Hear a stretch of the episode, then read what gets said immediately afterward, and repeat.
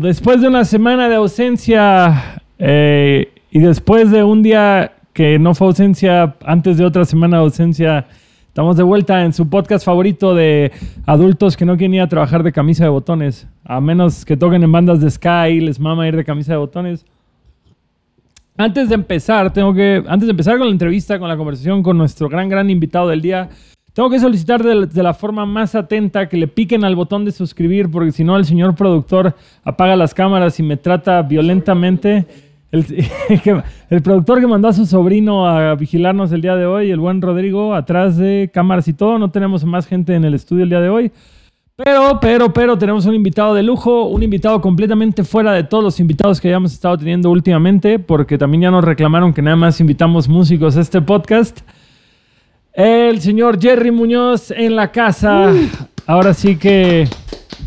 Digo, yo, yo de una forma muy limitada diría que hace Jerry. Jerry hace maquillaje para películas, pero no es cierto, es más allá. Son prostéticos, son efectos prácticos. ¿Cómo, cómo describirías tú todo esto?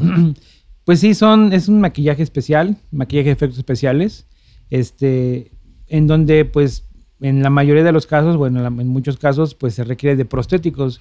Y pues eso es todo un proceso técnico de materiales donde pues implica pues hacer taller.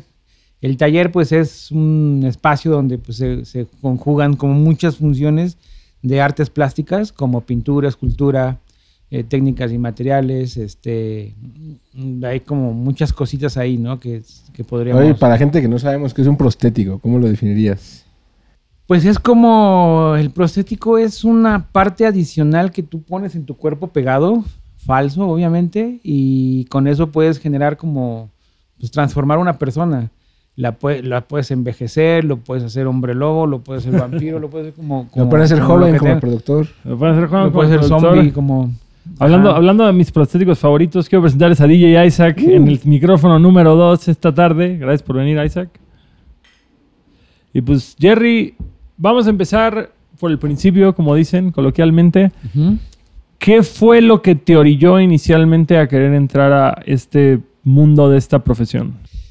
Pues, pues mira, en realidad, eh, pues yo desde niño pues me gustaba mucho ver películas pues de género. Esto pues gracias a mi hermano que siempre estaba buscando como pues me acuerdo que ponía La Mancha Voraz, que me ponía este, el ataque de los tomates y, o sea, siempre buscaba como películas, yo estaba muy morro, ¿no?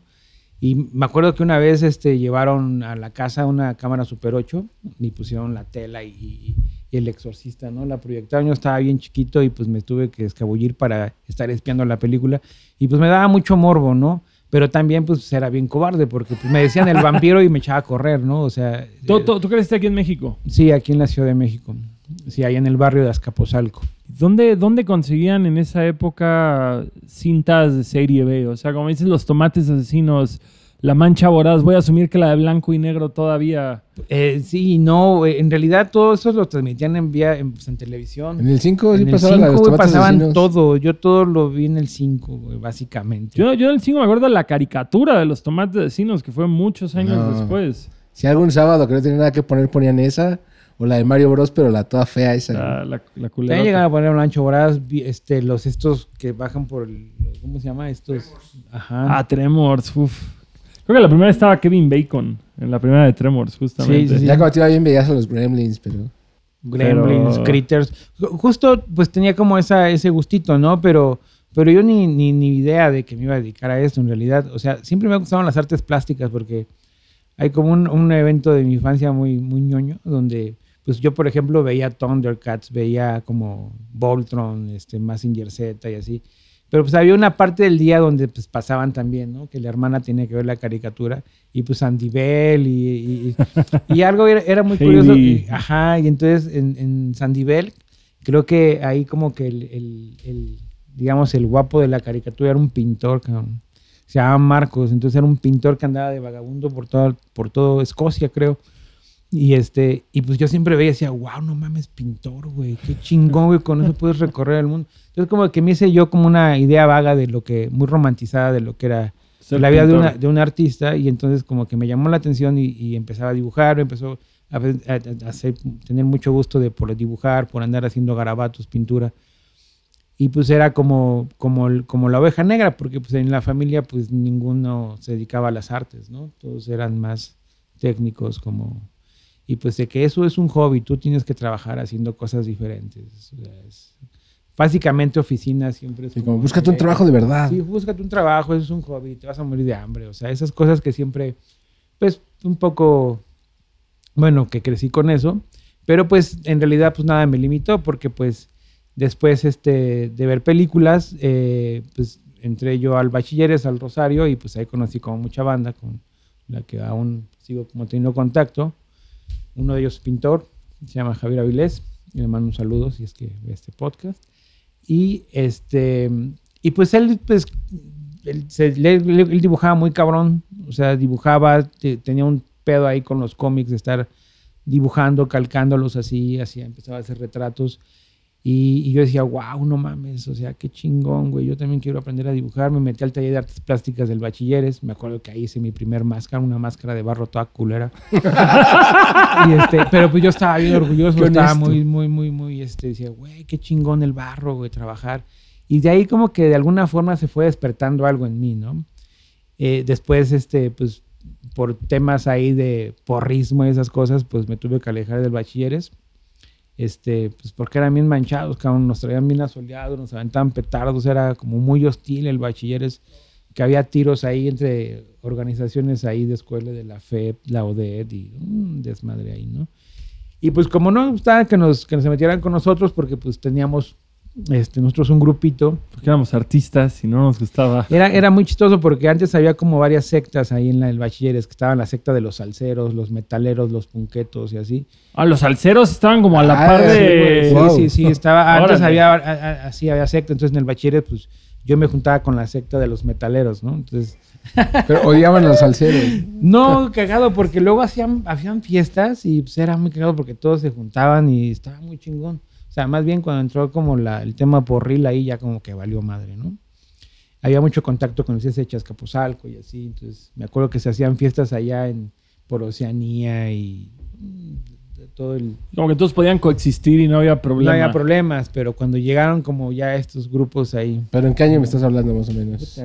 92, 93. Sí. Sí, es una época dura.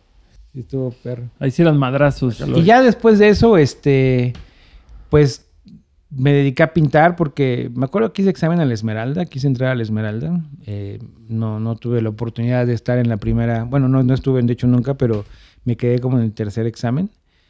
Y me acuerdo que en ese entonces había un maestro de pintura que se llama Menegildo Sosa, que él era paisajista de, la Esmeralda. Y pues pintaba muy cabrón el señor, o sea, pinta un paisaje urbano súper chingón. Y yo veía sus paisajes, ah, también veía los paisajes del maestro Soriano y decía, wow, qué chingón, yo quiero hacer paisaje así de pocas pinceladas, que, que, se entienda la yuxtaposición de los colores, los contrastes. Y entonces él me dijo, no, no entres al... O sea, cuando le platiqué que no me había quedado y que pues básicamente pues quería como entrar porque pues él... Eh, pues, había talleres donde yo escuchaba de amigos pintores que pues que te ibas a, no sé, como que a Cuernavaca, Valle de Bravo, con tu caballete y así a pintar el paisaje. Y yo decía, qué chingón, y que otros iban por Iztapalapa y así el urbano. Y, y yo tenía como mucho esa idea de, de, aprender, ¿no? Y de estudiar y dedicarme, de hacerlo como más profesional.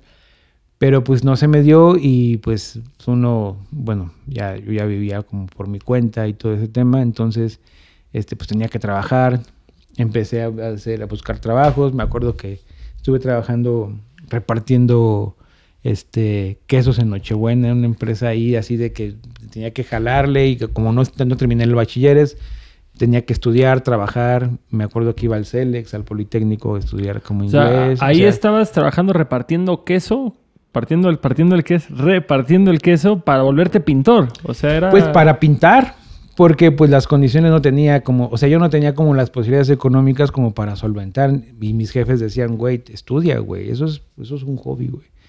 Y como yo ya estaba más independiente, pues decidí cómo trabajar. Y bueno, si quiero pintar, pues voy a trabajar. Me compro mi caballete, me compro mis pinceles. Y pues empezaba como a sacar mis copias. Yo, un ejercicio que me acuerdo que un amigo me decía, que él estaba estudiando con, Javier justamente, él estaba con el maestro Gustavo Jaimes, que es, ya falleció el maestro, es un muralista que hizo varias cosas aquí en DF. de mural y de pintura de caballete. Y este, y él le decía, güey, si quieres pintar, pinta, güey. No te limites, búscate, ve, ve a los grandes maestros, ve a Rubens, Rembrandt, ve como lo que tienen claro oscuro, replícalo, ve al museo, güey, dibuja, güey. O sea, es como cosas que, que te inciten y que te que aprende de ellos, ¿no? Porque básicamente imitar su pincelada, imitar sus dibujos, pues es aprender, es una técnica. Que es un poquito en la música cuando, cuando empiezas a tocar la guitarra, que es, pues, güey, saca las Saca pinches este cover, canciones de sí, Nirvana, saca las canciones de los Beatles y oído, trata de entender qué es lo que ellos están haciendo para aplicarlo. En este caso, pues es lo mismo que tú dices, de trata de analizar la brocha o el Exacto, movimiento, no sé, no pinto, no sabría No, pero, pero es verdad, colores. o sea, sí es verdad, justo, imita, imita, copia, copia. No copiar significa que, que no vas a ser auténtico, estás aprendiendo una técnica. Ya después tú, tú dale tu propio diálogo, dale tu discurso, tú encamínalo hacia donde tú quieras, pero, pero ten como, como esas pinceladas, ¿no? Como ese toque. Y pues de ahí, pues, este... te- Perdón, perdón, me, me intriga mucho saber, en esa época, ¿quiénes eran como tus, pin- no sé si, si dirías, tus influencias o tus pintores favoritos o a los que genuinamente, pon tú que tu maestro te haya dicho, a ver, copia este, copia este, copia este, ¿quiénes eran los que tú decías, ah, le voy a tirar a copiar a este ahorita? Pues mira, a mí me gustaba mucho la pintura de Saturnino, bueno, me gusta de Saturnino Herrán. Es un máster, es un señor que murió joven, murió intoxicado creo que porque se, el blanco de Sí, por plomo, blanco de güey, se, plomo. se- se murió porque pues, antes no se sabía que, que el blanco de plomo era muy tóxico, ¿no? Bueno, el maestro Saturnino Herrán este, murió creo que a los 33 años, algo así. Wow. Y este... pues, Señor hizo- joven, ¿qué sí, señor? sí, Era un niño, sí, era virtualmente un como, niño. como mi pintor mexicano favorito. Sí, yo también sí estaba muy cabrón.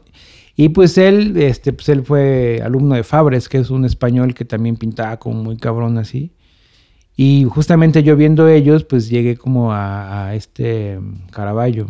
Y pues Caravaggio marcó una, una tendencia así para mí muy cabrona, porque ahí entendí lo que era como el claroscuro, como el tenebrismo, como el miedo. Como... Sí, totalmente. Ya más espeluznante. Ajá, entonces ahí... Muy gore. Muy, ajá, muy cabrón y muy sutil y mu- muy pulcro. Él al final pues fue como un revolucionario que al final cuando le mandaban a hacer sus cuadros, sus, sus encargos, pues él lo hacía a su estilo. O sea, tanto así que le mandaron a hacer creo que mm, la Virgen María y la hizo como bien satánica, así como bien verde, bien podrida con, este, o sea, obviamente pues ese atrevimiento pues a mí pues me llamó mucho la atención, pero más su pincelada, como el tenebrismo, el tenebrismo que se formaba eh, al ver como su pintura así, ¿no? Digo, siempre lo vi en revistas así, nunca lo he visto en vivo un Caravaggio, pero me imagino que debe ser impresionante. O sea, imagínate ver en la iglesia ese, ese tipo de pintura iluminada con fuego, cabrón. o sea, Sí, sí, sí. o sea, el miedo así, veces, Ahí tienes tu cine de terror en persona. Ajá. Y entonces este, yo empecé como a pintar como cositas de fantasmas, la ciudad, como todo lo que me gustaba, como un poquito del miedo. Pero eh, pues todavía no sabía que me iba a dedicar a la caracterización, ¿no? Ni al Que, que cine. esto igual iba de la mano, como dices, que eras de la pandilla de los metaleros del bachilleres. Sí, de ahí de... Venía de la mano un poco Sí, este amor por la música oscura y lúgubre con la, Con la estética. con ¿no? la estética también. sí, como por tenía este- mucho, ajá, y pues tenía mucho que ver eso, sí, porque pues había como el, el- la, la música, ¿no? Como era como muy etérea, y veías en las portadas de los discos así bien... bien Sí, y, ju- y justo antes hablabas como de los cómics, ¿no? De las películas. ¿Estabas más clavado también como en la pintura o sí veías algún cómic? ¿Te influenciaron algunos cómics, algunos dibujantes? Pues digamos que sí, me gustaba pues el hombre araña, pero el siempre me ha gustado el hombre araña. Este, pero más era por la pintura. O sea, el, el cómic como que yo lo ponía como en segundo plano, eh, porque eso lo hacía mucho Javier. Y a mí me gustaba más como, como las cosas más, pues, no sé, esas sensaciones de ver el oscuro al fondo y que hay algo más negro al frente, ¿no? Como que eh, eh, esas sensaciones de, de justamente cuando pasa una sombra y te, te cagas de miedo, güey. O sea, eso a mí me gustaba más de las pinturas, por eso mis como que mi Caravaggio era como... ajá, eran más pintores que... más pintores, ajá, aunque el cómic, aunque pues sí me gustaba el cómic, ¿no? Mm, Pero no era como tan, tan clavado como mi compa, ¿no? Que tenía así sus revistotas así de Conan, de un chingo de... Y pues también con él pues conocí Fraceta, como varios dibujantes así que pues que tenían mucho que ver con el heavy metal, ¿no? También, porque Sí, había la- así, la sí, todas- la, la Metal Ajá. Horland, toda esta estética de los 80. Como muy óleo todo, ¿no? Ajá. Muy Ajá, óleo, muy- muy épico, muy muy... acrílico. Y, así. y eso eran mucho las portadas de los discos. Los de esa discos. época, ¿no? Y, y, pues bueno, después de eso, este, pues yo armaba exposiciones con, con, con Javier, con mi amigo, y hasta incluso una vez formamos un grupo que se llama Arte Norte, que era una- un, como un colectivo de pintores, que después pues empezamos a hacer un poco de ruido, porque justamente yo una vez así, de que pues yo veía como mi sueño así bien frustrado, no, no mames, trabajo repartiendo quesos, güey, voy al bachilleres, hago esto, güey, qué putiza, porque me levantaba a las 5 de la mañana, ¿Qué sabes? ¿En tus de- 20 ahí, 20, 21? 19, 18 años, o sea, 19, 20 años, por ahí así, este, tenía que irme, primero a Escaposalco, tenía que a Tacuba, de Tacuba tenía que irme al Toreo, del Toreo a... a- a la- al molinito, cabrón. Estaba bien culero por allá. Estaba, está. Está, pues varias veces me atracaron, güey, y así llegaba diciendo, no mames, güey, qué jodido, güey, ya me atracaron, güey, no tengo chamarra, me quitaron todo y tengo que trabajar y, y pues vivía, pues básicamente, pues en un cuarto, ¿no? Ahí con, con un tío, güey, así, dije, no mames, qué pedo, porque pues ya no estaba con mi mamá, así de que yo quería hacer mis cosas. Y este, y pues eso me motivó mucho. Dije, bueno, no voy a agüitar, o sea, voy a, voy a chingarle, voy a trabajar. Y este, y empezaba a pintar. Y una vez me encontré a Javier esperando así el colectivo. Y yo traía un cuadro que había hecho una copia justamente de, de- la cara de, de un cuadro de Rubens, que es de es un sátiro con una mujer con canasta, que es un cuadro muy emblema, muy famoso. Y yo había hecho el sátiro porque me encantaba ver como esa forma del diablo que tenía, así como la expresión, como, sátiro, pues, ¿no? Y, este, y me acuerdo que habían abierto en Azcapotzalco una tienda de discos que llamaba Lado B. Y Lado B estaba como, pues traía como música chida, ¿no? Más Traía- alternativa. más alternativa, pues ahí con ellos pues empecé a escuchar, bueno, conocí Pixies, Sonic Youth, como por toda la banda, las cosas que traían, dije, wow, así como que empecé a comprar discos, discos, discos, y ellos dijeron que iban a abrir un café, y porque me preguntaron, ¿y tú qué te dedicas, no? Y pues yo como para no decir que vendía quesos, güey, pues decía, no, pues soy pintor, güey, ¿no? O sea, pues hago cuadros, ah, pues voy a hacer un café, güey, tráete los cuadros para acá, y este, y armamos una exposición. Y yo pues le enseñé unos cuadros porque dije, no, pues si lo puedo vender, pues me gano un varito extra, ¿no? Y me acuerdo que lo puso ahí afuera exhibido y después ya llegó Javier, así curiosamente, y, también le ofrecieron lo mismo porque pues ese güey es muy melómano, pues ahí ya encontró otro lugar como para adquirir música. Y nos dijo, oye, pues fíjate, conocí un chavo que es pintor igual que tú, güey, vamos, este, ¿por qué no arman una exposición? Y pues era mi compa, ¿no? Del bachiller. güey. y este, y pues ya como que de ahí nos juntamos otra vez, fue como la, el motivo. Y de ahí invitamos otros amigos que también sabíamos que pintaban. Y este, y pues como que fue creciendo hasta que llegamos con una morra que nos dijeron, oye, yo les ayudo. Un chavo llegó que era museógrafo de ahí de la delegación de, de la Casa de Cultura. Nos dijo, oigan, este, yo les armo la exposición, pero con una condición. Tengo una amiga, güey, que pinta bien chingón, güey, pero pues, ¿qué onda? Pues, que también les ponga con ustedes, ¿no? Y pues resulta que era Susana Vargas de las Ultrasónicas. y dijimos, no, pues sí, o sea, pero no sabíamos, ¿no? O sea, después ya que ya empezaba a pintar, creo que se acababa justamente en ese entonces, la banda se había como desintegrado porque... Creo- cuando la Jessie se fue a vivir a Veracruz, creo. no, se fue a como que acá en algo así, a Canadá. Oh, algo, algo pasó ahí raro y Que- este Que tuvo una pausa. que tuvo una pausa y este no sé qué pasó bueno güey, pero yo como que eh, empezamos a, eh, bueno nos conocimos en el, en el café de, de este compa del Isra y este y pues hicimos como mucha química no por pues estábamos morros nos estábamos la música y, y como que estuvo chido armamos la exposición pero justamente Susana Vargas traía detrás de ella al TPA, que era un taller de pintura de Azcapotzalco, así tal cual son las siglas TPA. Y pues con ellos venían gente bien cabrona, güey. O sea, venía Agustín Castro López, su hermano Toño López, Antonio López, venía la Puerca Parker, que ese güey hizo un chingo de ruido de Estados Unidos.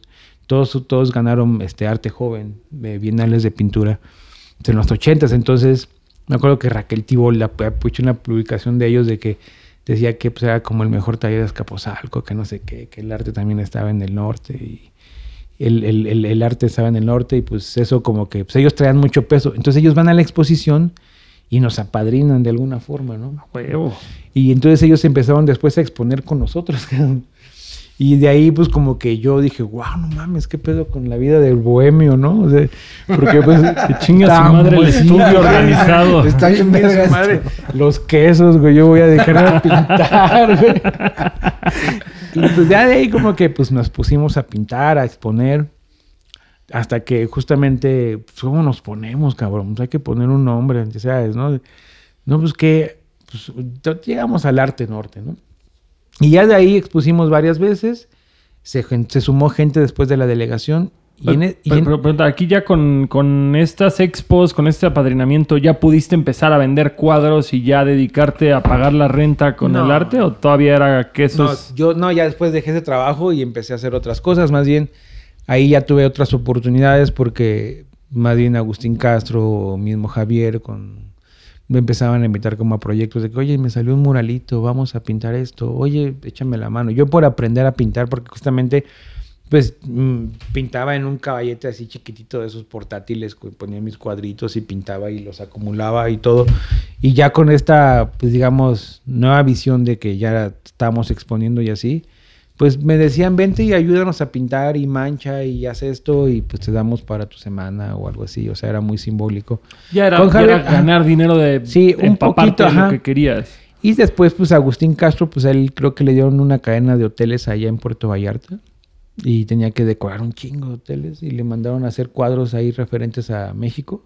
De esos como tipo cadena. Y la, la temática pues era el maestro Tabuena, ¿no? Que era como pintores así como de, de puros cuadritos como tipo cubismo, pero mexicano, ¿no? Que era como con esos temas. Y este... Y pues de ahí pues hicimos varo, ¿no? O sea, empezamos a pintar, a pintar, a pintar, dejé mi chamba, seguía estudiando eh, y empezaba ya a generar que ya de repente me que habían encargado que el retrato, que me encargaban que el paisaje. Y pues de ahí poco a poquito yo empecé a buscar, ajá, y pues yo ya más desahogado, que ya había terminado mi prepa. Este fue cuando quise entrar a la Esmeralda, así como todo así empezó a suceder. Y después de eso, ya en una de las exposiciones, este, yo yo tenía una amiga que se llama Marina, una amiga muy querida que ahorita vive en, Arce- vive en Barcelona, ya tiene muchos años allá, de familia española es ella. Y este, y pues la conocí así pues por la banda, ¿no? Porque pues luego pues yo salía los fines de semana, pues pues me juntaba con la pandilla del barrio, ¿no? Ya sabes, ahí en la esquinita, echando el- Los caguamas y el las gallo. caguamas, el gallo y todo, ¿no? y No este- sé nada de eso, mi carnal, No. perdón. No sabemos de No viví esas cosas nunca. De Suena, esas- suena chido. De esas que pasa la señora y le voy a decir a tu mamá. ¿Ya lo dijimos una vez? Al principio dijimos suscríbanse, ¿verdad que sí? ¿Sí? Claro que sí, güey. Bueno, suscríbanse. Suscríbanse Ah. para que el señor productor le crezca cabello facial, por favor. Gracias, Suscrico. Si no les digo a su mamá. Si no le dice a su mamá, si no se suscriben, les digo a su mamá. Sí, esa ventana de ya te vi y yo, pues así escondido. y oiga, que fíjese que su hijo creo que anda con los marihuanos. Si no, señora, mi hijo, mi hijo es los marihuanos, es los marihuanos. no, pues muy cagado. Pues yo me escondía y así como que, verga, no, pues que no me vea la jefa, güey. Que va a pensar de mí, güey. Que la voy a pura, la pura decepción, ¿no? y pues bueno, ya pues de ahí este... Marina, pues justamente, pues ella sabía que yo dibujaba, que pintaba, este... Mi, mi papá tenía una tienda de abarrotes porque luego yo le ayudaba también ahí de que me, me las A vender así, a vender así, ajá, entonces luego pues él se iba a echar una jetita y yo me quedaba en la tienda, pero pues como no me gustaba perder tiempo, pues, siempre he sido muy ansioso, me ponía a dibujar, me ponía a hacer mis cosas, pues de ahí como que mucha banda me vio y dijo, ah, mira, el hijo de Don Beto dibuja y pinta bien bonito, encárgale algo, una rosita o algo ahí, ¿no? Y ahí Marina, pues la conocí, dijo, ay, qué chingón dibujas, que no sé qué. Y una vez, estando, pues la veía, estaba muy morrita ella. Porque aparte la diferencia de edades, cuando tiene 17 años a una niña de 16, de 14, de 15, es muy notoria, güey. Es o sea, un chingo, güey. un- tener 25 y 35 y no hay pedo, Ajá, pero, ya en 17 ese a 20 es... Está cabrón la sí. diferencia. Entonces, pues era de que, ah, está bien morrita, ¿no? Pues hay que cuidarla y así, ¿no? Y este, y oye, ella me dijo, oye, fíjate que conocí a una amiga en. Ella estaba caminando por un parque ahí en Azcapotzalco que se llama Clavería. Y estaba, eh, tomó, eh, ahí conoció a un señor que daba clases de pintura marina y dijo, y ella empezó a tomar clases ahí cuando conoció a una chica que iba caminando a Argentina y le dijo que quería tomar clases de pintura. El maestro le dijo, no, pues es que aquí no damos clases porque esta chica se llama Maylen, le enseñó como unos dibujos que ella tenía y dijo, no, pues es que tú ya estás muy cabrona, más bien tú buscas una escuela o algo. Esto es para principiantes. Esto es para principiantes, paisajitos, bodegones y así. Entonces Marina, como era muy curiosa, dijo, a ver, ¿puedo ver tus dibujos? Dijo, ah, yo sé quién te puede ayudar para exponer. Y dijo, ah, sí, ya se pasaron el contacto. Y Marina me habla por teléfono y me dice, oye, conocí una chica de Argentina que a lo mejor le puedes ayudar para que haga exposiciones contigo. Y yo, ah, sí, sí, dile que sí. Entonces, pero nunca se daba porque yo siempre estaba moviendo, armando otra exposición con Javier o viendo cosas ahí que, pues, que se necesitaban, ¿no? Para estar ahí como en la... En la talacha. En la talacha, ¿no? Hasta que una vez se dio la oportunidad y conocí a Maylene, que después se convirtió en la mamá de mis hijas. Oh, oh Dios. Pero justo, pues sí, resulta que sí era una chica muy talentosa. Dibujaba muy cabrón. Pues, pues, pues o sea, a diferencia de, de, mi historia, pues ella sí venía de familia de dibujantes, del abuelo dibujante que era bien famoso en Argentina. Se llama Ernesto Seijas, que ya falleció hace como un año. Pero pues él era muy famoso en Italia porque hizo muchos cómics muy representativos de, de Italia y de Argentina. Y este. ¿Ya pues nomás estaba viendo en México por coincidencia? O sea, vino porque justamente en ese entonces, por ahí de los 2000, 2001, hubo un pedo que en Argentina, donde subió una banda así de banda boluda de por allá, se llegó aquí en México, porque fue el tema del corralito de un banco que empezaron a chingarse el aro. Es como su pro de, de, allá. Ah, y hubo un pedote, entonces hubo como mucho. Pues la neta es que se vino mucho talento de Argentina en ese entonces, ¿no? Como gente que trabajaba para México, se vino para acá porque su papá se dedicaba a la publicidad. Él, él hace storyboards para comerciales y así. Y entonces él trabaja en una casa productora que se llama Camaleón, que ya creo que no existe entonces se traía a la familia. Y Mailén estaba estudiando en una escuela ahí en Argentina, en Buenos Aires, que se llama el FADER. ¿El FADER? FADER. Ah, la madre, qué bueno me pone escuela. O sea, bueno, FADER no sé qué, pero creo que es una escuela como de estructura como tipo Art Deco. Art Deco. Art Deco, ok. Perdón, de, Bauhaus, como el de, la, de, la, estructura del Bauhaus, que yo nunca entendí cuál era esa estructura, pero ahí te enseñaban este, pintura, escultura, grabado, eh, efectos especiales, o sea, que incluían cine. Era como una, una, escuela de pura arte, ¿no? Y pues ella tenía como mucho conocimiento porque su familia es dibujante, su abuelo dibujante, su papá, su mamá dibujante, y pues tenía un dibujo muy, muy cabrón. Entonces, yo justo ese día tenía que ir al TPA y conocí a Maylene y dije, güey, debes conocer a mis amigos del TPA entonces la llevé al TPA justamente y de ahí se enamoraron de ella. Me dijeron, no mames, que porque era una morrita de 17, 18 años y dibujaba muy cabrón, güey. Este, bueno, es, ya para ese entonces yo ya estaba, ya habían pasado como dos, tres años, ¿no? De que seguía como ahí en la, en ese medio, en ese rollito, y pues ya, ya me conocían. Y pues de ahí ella, pues un día trabajando con Agustín Castro, hicimos como un varito, y nos fuimos a recorrer las playas, ¿no? Porque pues empezamos a salir y pues su papá hacía un día bien espantado, pues ya habían pasado como dos meses, un rato, y como que pensaba que me iba a robar a su hija, ¿no? y sí, efectivamente. Y, así, fue, señor, sus sospechas no estaban sobradas. Y ahí, ahí viene justamente como ese acercamiento, ¿no? Pero, de, eh, porque justamente, este, le hablan por teléfono, nos pudimos comunicar, me acuerdo que estábamos ahí por Puerto Escondido, Cipolite, pues, y pero veníamos desde Michoacán, así como bajando por todas las playitas. Y este, y le dice, oye, te conseguí trabajo, vas a conocer un taller porque estamos haciendo un proyecto con Adal Ramones, porque en ese entonces empezaba el Big Brother. Uh. Empezaba el Big Brother y entonces... Como final de los 90 ya más o menos. como entró ya en los 2000, yo creo. Entró en los 2000, creo que 2000, 2001, por ahí así. Y este, y pues te conseguí trabajo de lo que tú sabes hacer. Y yo le dije, no, tu papá quiere que te regreses. O sea, si ya, pues, si nos van a regañar, pues ya más bien, nos quedamos un ratito más. Me acuerdo que nos quedamos una semana más y como que sí se empezó a preocupar. Y ya nos regresamos al DF y efectivamente sí le había conseguido trabajo. Con, Adal. No, no, ellos eh, hicieron un proyecto con Adal Ramones, que está, eh, creo que esta productora que se llama Camaleón Films Y tenían un proyecto que querían hacer como el Big Brother, pero era el gran hermano, era como del el, el gran ratón, que era una parodia del Big Brother, pero con ratones. Pero querían que, que todos estuvieran caracterizados. El, el hoster iba a ser este Adal Ramones, iba a ser como, Como de ratón. ratón. y Ah, todo era era así, como una como en parodia, ¿no? cajas, así como vivir en cajas, como de... Pero una parodia como para los sketches, supongo. Eh, Algo así, supongo. Y entonces hizo, y Jorge hizo el maquillaje. Este señor se llama Jorge Siller, que en ese entonces tenía una empresa que se llamaba delatex.com. Y en ese entonces, pues era como, pues era muy conocido, ¿no? Era como el taller como importante de hacer caracterización y efectos especiales para cines. Bueno, que ahora pensándolo, en realidad no llevaba tanto tiempo él, pero sí era como muy conocido, ¿no? Y este, y pues ahí como que empezó a trabajar con Jorge y yo pues me quedé sin chamba, ya habíamos regresado, ya no se había acabado el varo.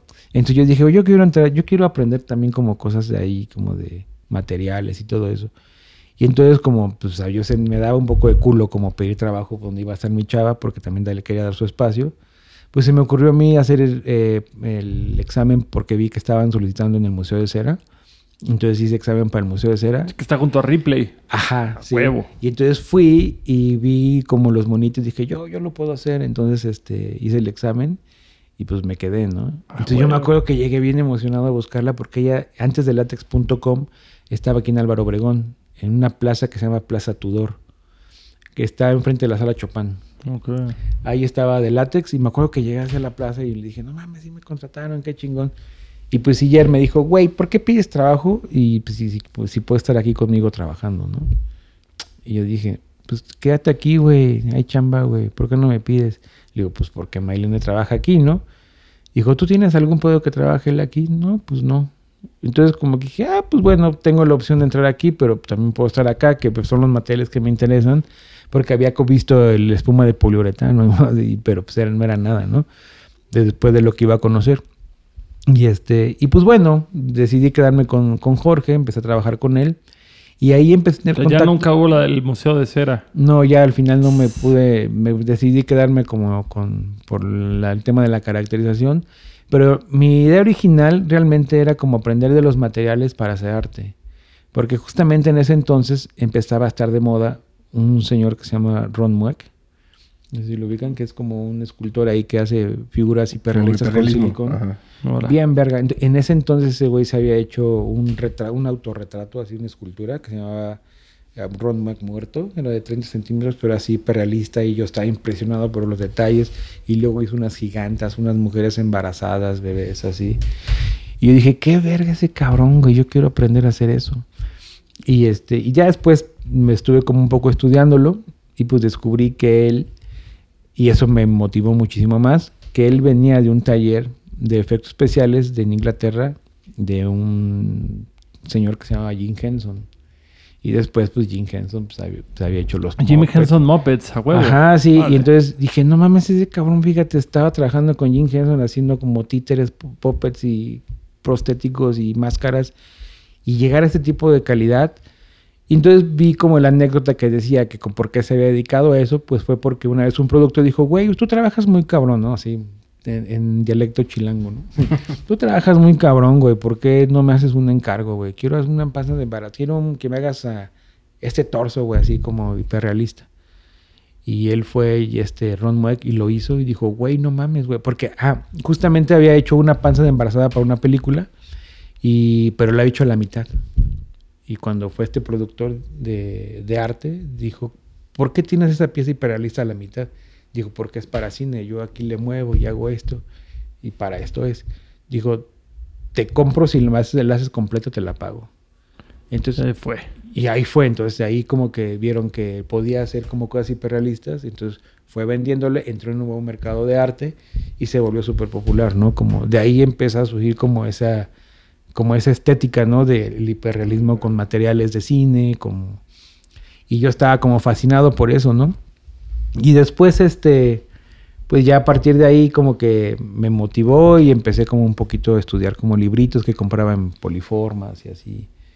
Y con Jorge pues me dio la oportunidad, ¿no? De, de hacer moldes, de estar trabajando con él, pero solamente de taller. Yo realmente estuve como, le llamamos como rata de laboratorio. Yo estuve como de rata de laboratorio como dos, tres años.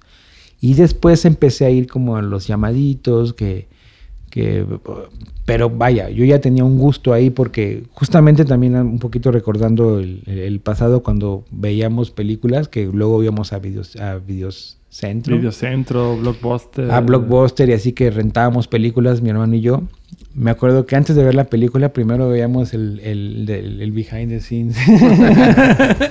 Porque pues, decíamos, no mames, ¿cómo lo hacen, güey? O sea, ya teníamos como, ese el interés. El interés, pero pues era algo que yo económicamente no iba a poder costear nunca. Porque a trabajar de eso es muy caro, güey.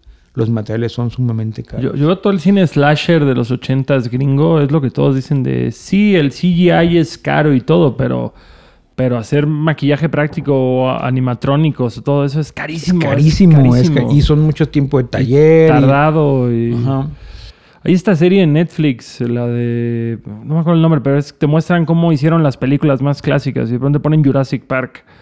Cómo hacían los pinches dinosaurios. Y eso es noventas, o sea, ni siquiera es ochentas. Y aún así era. Sí, era una industria así de crear como los personajes, muchísima gente diseño de producción muy cabrón, este, pues escultores muy cabrones, pintores, técnicos. Como Rick Baker o este, otro compa, ¿cómo se llama? El de bigote que también... Stan Winston.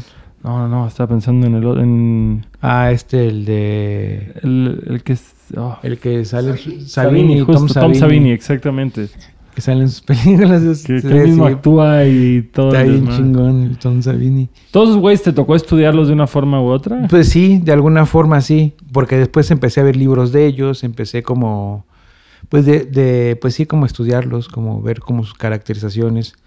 Empezó mucho el interés después, o sea, cuando yo empecé a hacer como mis propias piezas, empezó como a haber un cambio, empezó como una metamorfosis ahí muy cabrona, así como que en mi mente, porque yo todavía seguía creyendo que quería hacer arte, que quería dedicarme como a pintar, a llevar como los materiales a otro nivel, pensando que, que y, o sea, y, o sea, pensando que de eso iba a vivir, ¿no? O sea, que a lo mejor me iba a morir de hambre, pero pues que lo iba a hacer. Ah, ¿Tú todavía veías todo este tema del maquillaje y prostéticos y demás como ah, esto me va a servir para aportárselo a mi arte, no como esto es otra oportunidad de trabajo. Sí, sí, sí. Y, pero, pero de ahí fue mutando porque el cine me fue cautivando cada vez más. Y cuando te cautiva el cine, pues ya valió. Pero ¿cuál fue, tu primer, ¿cuál fue tu primer llamado en el cine? Fíjate, mi primer llamado así fue una película que se llama Desierto Adentro. O sea, de, de este Rodrigo Pla, que era su ópera prima, con Demian Alcázar, que estaba ahí, y ¿quién más sale en eso? También el, bueno, que además el protagonista. Y tenía que ser un niño muerto que se cae de, la torre, ¿no? un prostético de un morro Niño ahí desvergado. Ajá. Y este, y pues fue muy cagado porque pues, pues en ese entonces pues ya pues, tenía mucha chamba, güey. Y era así de que, sí, sí, a huevo, güey, sí, yo voy a estar ahí. Que es ah, chamba de pintor ahí. No, no, chamba de, de, porque Jorge Siller es un caracterizador, que es con el que entré de látex. Y este, y él, me, él tenía la película de Rodrigo Platt, pero también tenía pues comerciales, ¿no? Tenía sus chamas por otro lado, donde pues ganaba varo. Y él dijo, güey, me llevo al Jerry, lo dejo allá en, en, San Luis Potosí, en el desierto, que le digo cómo va el prostético, y yo me voy, yo sé que lo puede hacer, y yo me voy, hago mis chambas, y ahí ahora sí que ya está ensartado, güey, ahora que lo aplique, güey. y este, y me acuerdo que pues lo hice, ¿no? Y simplemente así me fascinó. Dije, no mames, qué pedo, güey. Yo estaba muy nervioso porque ya lo había visto. Obviamente yo lo acompañaba luego a llamados para que le empataba el color, así, porque pues yo sé mucho. Como que la pintura me dio las bases muy cabronas para poder pintar como mis piezas ahora, ¿no? O sea, es súper importante porque pues siempre pues, aprendí a mezclar colores, a igualar tonos. Sí, que si quieres hacer como un, moretón, un hematoma, un algo puedas llegar a esos tonos. Exacto, sí. Eh, como observar mucho, siempre he sido como muy, este, pues una especie de, de, fisgón así de accidentes y de que hay una madre ahí, ahí voy, estoy viendo y, y, eso también era, era algo muy raro porque... Muy merol. Ajá, o sea, así de repente, o sea, había un accidente así, ¿no? Donde vivía así, ¡pah! y escuchaba, porque yo vivía en Azcapotzalco, ¿no? ahí este, por la avenida Escapuzalco, con ya, ya vivía en ese entonces con la mamá de mis hijas. Y una vez estamos así acostados y de repente escuché cómo se estrelló un carro en Parque Villa, así, ¡puf! justamente por donde está la fábrica de harina, que por ahí, bueno, por esos rumbos, ¿no? Y dije, no mames, qué pedo, güey. Y salí con mi cámara y me fui a las 2, 3 de la mañana y dije, voy a tomar unas fotos porque a lo mejor de lo- mi vocación es ser periodista de, de, de alarma, De- ¿no? de nota roja. De nota roja. Entonces me fui y me hacía en chanclas, en pants y, y, y- y no había medido como, como, o sea, era muy tonto porque esa zona es muy peligrosa. Y entonces agarré, yo tenía una, una perrita que era una labrador, una golden retriever, se llamaba Mila, y agarré a Mila así como para sentirme yo protegido con un labrador, imagínate. Y cruzo el puente, así como para está la fábrica de harinas, así como ese puentecito.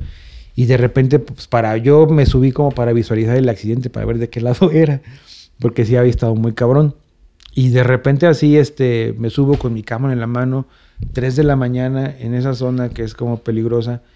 Y de repente veo como un chavo viene de frente y cuando volteo viene otro detrás. Y en ese momento así como que el sentido arácnido, ¿no? De que te vienes pum, pum. Y dice, ya valió madre, ya me van a atracar. Entonces, este, pues yo seguí caminando y cuando ya me iban a atracar, les dije, no, Mila, no, cuidado, hazte para atrás. Entonces el delincuente se hace para atrás y la alcancé a chispar y me seguí y no me asaltaron porque No, pensaron huevo. que la perra que traía era una... Ay, brava. Era bien brava y pues era bien mansita, ¿no? Era bien linda. Bueno, y, y de ahí pues eso, empecé como, como a, a salir a ver accidentes, a recolectar información. Empezaba a comprar también revistas de la alarma, como... como ¿Te acuerdas de las revistas donde salían de insólito? Todas las insólitos, de que venía el niño hombre lobo y así como de... Todo eso lo empezaba a comprar porque pues me, me encantaba, O sea, ¿no? si eres muy fan de la nota roja. Ah, sí. Pues como del, eh, no, no esoterismo, pero como de lo sobrenatural más bien, ¿no? Como todo eso del Sí, niño lo insólito, lobo. sí, exacto, de que el alien se le apareció atrás. chupacabras, ajá, ¿no? y todo, el chupacabras. siempre. Y entonces. Ibas a la feria a ver a Marbella, la mujer lagarto. todo que, eso, ajá. huevo. Sí, Ah, pues me sí. imagino documentando choques. Todo. Pero porque ya tenía como yo, como esa, como esa idea, ¿no? Dije, a ver, vamos a ver cómo se ve real. No había, no había internet pero es como que no hoy había en día. internet, justamente. Te metías a rotten.com, Rotten, ah. shownomercy.com, todas las culeras de esa época. Sí, y, y, pues también había otra. eh, Marta Pacheco, ¿no? Había otra pintora que pintaba como puras muertitos de la Cenefo. También me acuerdo que veía como mucho su obra y así. ¿Y si, te lanzabas con la semefo no? Pues una vez sí fui y estuvo bien extraño, pero. pero pues sí. Digo, este. Bueno, y después de eso ya empecé como yo a tener como esa, como ese cosquilleo de, de empezar a hacer mis propias piezas. Con Siller estuve trabajando cinco años, del 2001 más o menos al 2006, que... Pero, pero a partir de esa película como que empezó a contemplarme para otros proyectos. Está el infierno adentro, ¿qué dices? Eh, ¿Sí llama así? ¿Infierno adentro? ¿Cómo? No, Desierto Adentro. Desierto adentro, perdón. Ujú, de Rodrigo Pla. O sea, a partir de esa te, te fletaste a chambear con él 5 o 6 años. con- Eh, Más bien, todo este proceso que te cuento fue en, el, en, en ese, en ese tiempo. Primero, los primeros dos años fue puro taller. Después, como que ya fue eso. En el 2004, lo de Rodrigo Pla. Y de ahí yo empecé a hacer mis cosas porque quería aprender. Porque justamente hay como una mala costumbre en el medio en donde, pues, la neta, así. Y eso lo digo así como sin, sin pelos en la lengua. De que, pues, hay personas que quieren llevarse a la chica guapa porque es lo que atrae al productor para tener más chamba, ¿no? O sea, como cosas que yo estaba como en desacuerdo. Decías, güey, ¿por qué no te llevas a alguien con talento, güey? ¿Por qué no te llevas como... Pero antes pues, era así de que me vengo yo con mi equipo, pero pu- puras guapas, ¿no? Puras guapas, puras guapas. Y eso, pues a mí como que me, me sacaba mucho de onda, por eso como que nunca pedía así de que yo voy, yo voy, solamente cuando era muy necesario. Y este... Y cuando tuve la oportunidad yo empecé a comprar mis materiales. Me acuerdo que en ese entonces apenas estaba saliendo el silicón aquí en México. Bueno, ya en otros países estaba, pero aquí en México estaba llegando apenas en cuando todavía Arty City, que era una tienda de maquillajes, empezaba ahí en Tonalá y era una casa y, y yo compré unos silicones que estaban súper carísimos y que después, bueno, era el, el, precio de, de dedicarse a eso, ¿no? Dije, yo quiero aprender a trabajar otros materiales y pues con él, con este, en este taller estuve trabajando pues pocos proyectos, pero grandes, que fue el último Resident Evil de Estuve en Nacho Libre. A huevo. En, estuve en Nacho Libre en una que se llama Curandero, que era una película que el productor Robert Rodríguez le apostó por un director eh, de Venezuela y se vino a hacer aquí en México. Y ahí conocí en esa película de, de- de Curandero a, a un taller, a unos integrantes muy importantes de la caracterización en Estados Unidos, se llama Bruce Fuller. Él pertenecía al equipo de Patrick Tatopoulos, que son los que hicieron justamente Jurassic Park y, todo El Hombre Araña. Y, y entonces era un güey que aparte dibujaba para la revista Fangoria. Hacía Oh, como, Fangoria, claro. entonces era una como un Em- güey muy eminencia en sí, su eminencia, campo. sí. Entonces él llevó un demonio que hizo con una cabra que yo dije, wow. Y ahí fue cuando dije, no, mami, yo quiero hacer esto, cabrón. Porque ya vi, o sea, yo trabajando en México, viendo lo que se hacía aquí en México, eh, me interesaba el tema del material. Pero cuando vi cómo lo hicieron los gringos, dije, la madre, güey, ¿cómo pueden llegar a eso, güey? Se hicieron una cabra impresionante, así no se veía unión, era muy gesticulable todo. ¿Eso, eso para qué peli fue? Curandero. Para curandero, ok. Pero ahí sí ya dijiste, yo quiero dedicarme a esto. Sí, yo ya, sí, ya, Sí, ya nos su queda la madre pintura, todo, ya, yo sí, quiero ya. hacer cabras así. Y entonces este, ahí me surgió bien cabrón el interés.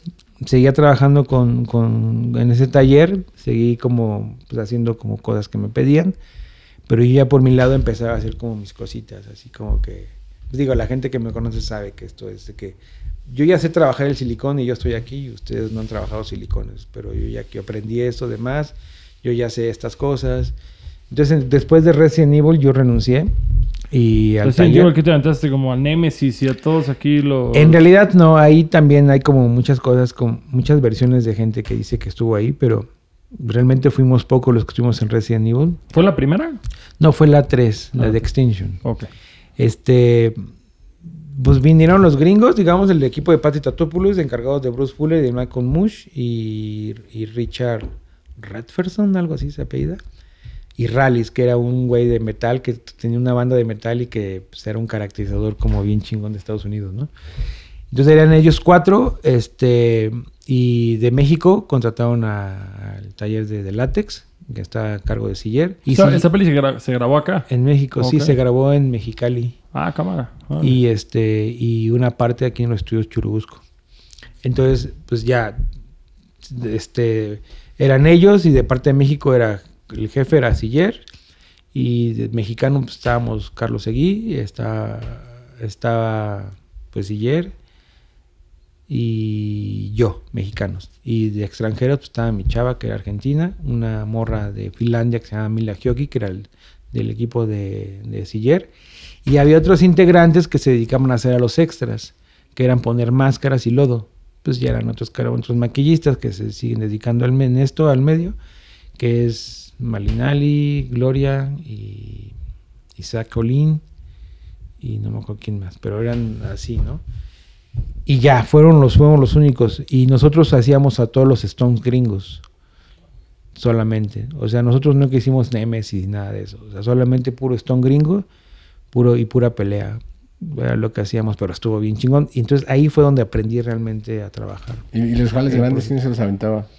Ya los Nemesis y todo eso. Los Este, gringos, Richard ¿no? y este. Ahí este señor que te dije, este.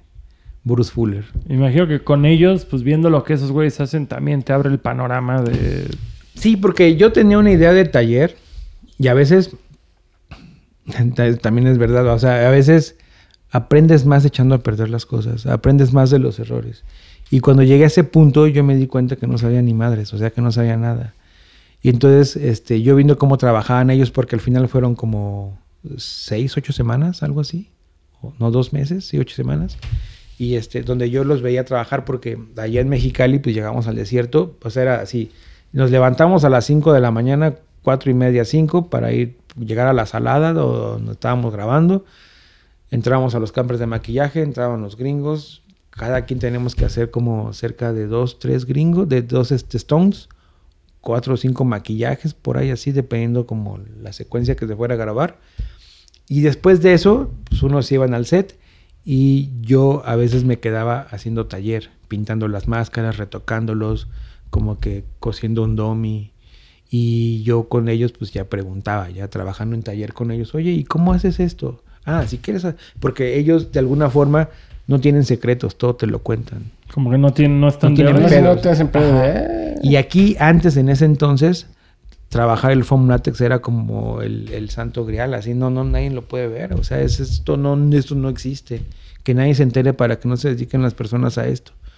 Y yo, y yo pues eso, pues me, pues sí me... A, mí nunca se me negó nada, eh, debo admitirlo. O sea, yo hacía foam latex, hacía preparado como silicones por poliuretanos. Y estaba chido. Aprendí, aprendí a hacer prostéticos, a modelar, a hacer los moldes, a hacer los encamados. Entonces ese mundo técnico lo aprendí muy cabrón ahí, porque tenían bases muy y estructuras muy buenas al final, que siguen siendo las mismas, pues, o sea, que digamos que estructuralmente sigue siendo lo mismo. Lo que cambiaron fueron los materiales, que ahorita ya está más cabrón, ya está más pro también. Chido, ¿no? O sea, como que ese cambio de paradigma que muchas veces en México somos demasiado egoístas con el conocimiento. Bueno, no, no, no todos, la verdad, pero, pero sí se oye mucho eso, sobre todo como de la banda vieja escuela, que era como, ah, unos cuantos poseemos la sabiduría y no la vamos a compartir. A partir de que tú chambeas con estos gringos que sí, sí moldeó eso de cierta forma tu actitud de decir, bueno, pues la gente que trabaje conmigo de ahora en adelante, soy abierto.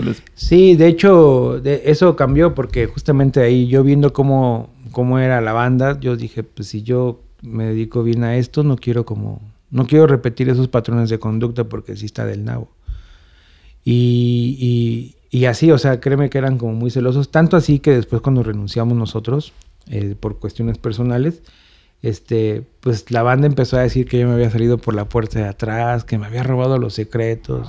O sea, eso de que no le llamen al Jerry porque ese güey te deja colgada la chamba y así. Entonces, yo ya había conocido, digamos que en estos proyectos gente, pues que em- me empezó a estimar bastante y que empezaron a hacer, principalmente gente de arte, diseñadores de arte, decoradores que me decían, oye, güey, avínate un prop, avínate esto, oye, puedes hacer este efecto, puedes hacer... Y yo, sí, a huevo, güey. Porque también yo pues, te digo que veía muchas veces cómo hacían los, los behind the scenes, ¿no? De cómo se hacen las cosas y así. Y como que me aventuraba un poquito a hacerlo. Cuando me cerraron las puertas y me, dijeron que ya no podía chambear y así, de que porque me había llevado los secretos, eh, hubo como ciertas personas, Alicia del Valle, Pia Corti, como muchas gente que son decoradoras, que empezaron a dar chambitas, chambitas, chambitas. Y después ahí viene como la otra vez la otra puerta. Otro trampolín. Pero tenía un compa que se llama Waldo. Waldo, él estaba, en ese entonces él trabajaba con Eugenio Caballero. Él, a él lo conocí justamente en Resident Evil. Bueno, ya lo había conocido yo en Curandero, pero repetimos en Resident Evil, estaba Eugenio Caballero. Y él se educaba, él era decorador, él hacía arte, pues. Y cuando él sale de la película, bueno, cuando termina la película, eh, me dijo que, este, que se quería dedicar a la foto, que ya no iba a hacer arte. Y había un fotógrafo en ese entonces muy conocido, que, bueno, todavía sigue el Cocol, este, que le dio la oportunidad de, de ser su second de cámara. Y de ahí eh, Waldo se empezó como a despegar, a despegar, a despegar. Y ahorita creo que tiene chamba en Finlandia, creo que madre. Le fue muy bien al, al- a este vato y, y chido. Pero Waldo este, me recomendó con una chica, fotógrafa del CCC, que se llama Pamela Barragán. Pamela le dijo, este, oye, necesitamos un güey que, fíjate que la China, una directora que se llama Cristina Esquerra, dice, la China va a hacer su ficción 1 y pues necesitamos un efecto de una muñeca que sangre y que un prostético, un cortado y acá. Y Waldo le dijo, güey, yo conozco un morro, güey, que está bien chido, güey, le dicen el Jerry, güey, acá, pues llámale, güey. Y ya los conocí, pues como que hicimos, pues como clic bueno ahí, o sea, sí. Y empecé a chambear con la China y de ahí, puta, ya se desencadenó muchas cosas, ¿no? Porque de la China me empezó a hacer su tesis 1, tesis 2 y después con, con Alejandro y así con muchas personas de su generación.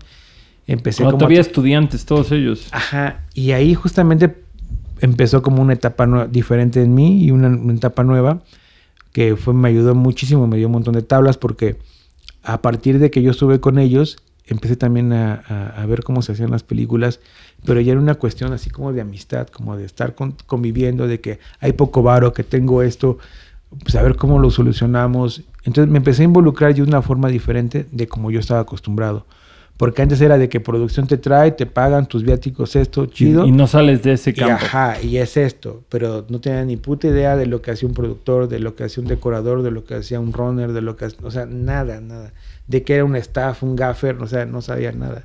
No, tú estabas en tu taller haciendo lo que te solicitaban y, Y listo, ajá, tal cual, así. y aquí ya era como eres parte de la producción de una sí. película. Ve cómo funciona todo, o sea, tras bambalinas, así. Se necesita esto. Para llegar a esto es esto, esto. Y entonces de ahí como que empecé yo a involucrarme con, pues, con muchos SSeros. Hasta que también ahí conocí al, al máster Rodrigo. Al productor, al, al tío del productor. y pues de ahí me aventé pues como cuatro o cinco años tal vez, haciendo ficciones uno, dos, tesis, uno, dos, tesis, uno, dos, tesis. Y conocí mucha banda, ¿no? Que muchos de ellos pues, todavía conservo su amistad, ¿no? Y he trabajado con, con varios de ellos chidos, películas. Y, Qué chingón. Y de ahí pues ya se desencadenó otra cosa, porque pues yo ya haciendo como... O sea, ahí ya empecé a tener como, como la aceptación y la confianza de algunos productores que empezaron a llamar a sus proyectos. Empezaban a ver justamente cortometrajes como las chambas que hacía.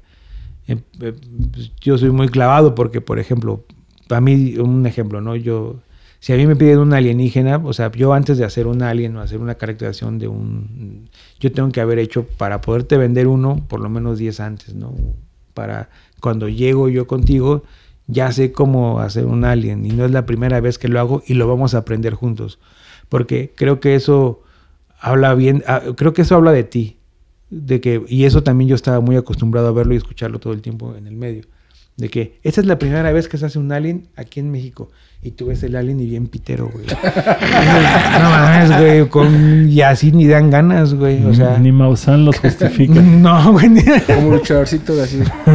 Entonces, pues, yo como que así pues, decía, güey, antes de que me pida un alien, yo voy a hacer los míos. Entonces me clavaba y hacía mis piezas. Hasta que ya las tuvieras pintaba. uno chingón. Ajá, y decía, ah, ya sé cómo hacerle. Entonces cuando me pedían, a huevo, sí. Y ya como que me lo rifaba. Y así en general como todas las cosas. O sea, antes de hacerlas, pues primero las tenía que practicar yo. Y si me pedían un maquillaje, por ejemplo, decían, no sé, que queremos un muertito que tenga esas características. Y yo sí. Y antes de los llamados, yo así como que mi banda, oye, ¿te puedo maquillar? Y tu, tu, tu, Para que cuando llegara, como que, ah, Ya ya, supieras ya vi pedo, qué ¿no? pedo. O sea, nunca descubrí. Todas tus hijas seguro las agarraste de conejillo de indias para maquillarlas de mil cosas. Apenas, apenas, porque están sí, chiquitas. las aliencitas. ¿Qué pasó? Van 50, ok. Vamos a hacer una pequeña pausa para que en lo que se quitan el maquillaje, quienes ven esto tarde o muy temprano, le den suscribir en este botón, píquenle. Vamos a hacer un pequeño break de agua. Este, ¿Hay alguna chamba que de plano no hayas logrado o que te la hayan rebotado y por más que le intentes no, nomás no quede? Pues una vez sí me pasó. O sea, en realidad creo que. Bueno, así voy a, voy a aclarar algo también justo que me decía Rob. De cuando yo estaba en el CCC, o sea, como que ahí me involucré en el cine. Antes de eso, yo siempre fui asistente. O sea, nunca me dieron un proyecto a mí así, solamente para hacer. O sea, si me daban algo era como para hacer un prostético o así como. Si tú no dirigías, eras mano de No, obra ahí. ajá, sí, así de que, oye, tú, que- que- una vez me acuerdo para la película La Colombiana de Oliver Megaton, me, me llamaron para que hiciera como una bazooka, que también es algo que también he sido un poco, pues, pues no sé cómo llamarlo, yo creo que es un poco pendejismo o víctima, ¿no? Y, soy como sincero en eso porque ahorita les platico de eso, pero ahí, por ejemplo, hice los prostéticos y hice como un efecto de un cuchillo enterrado, así de un actor gringo que no me acuerdo cómo se llama. Y este, y hice unos, unos cortes de cuello y unas bazucas y ahí estuvo chido, ¿no?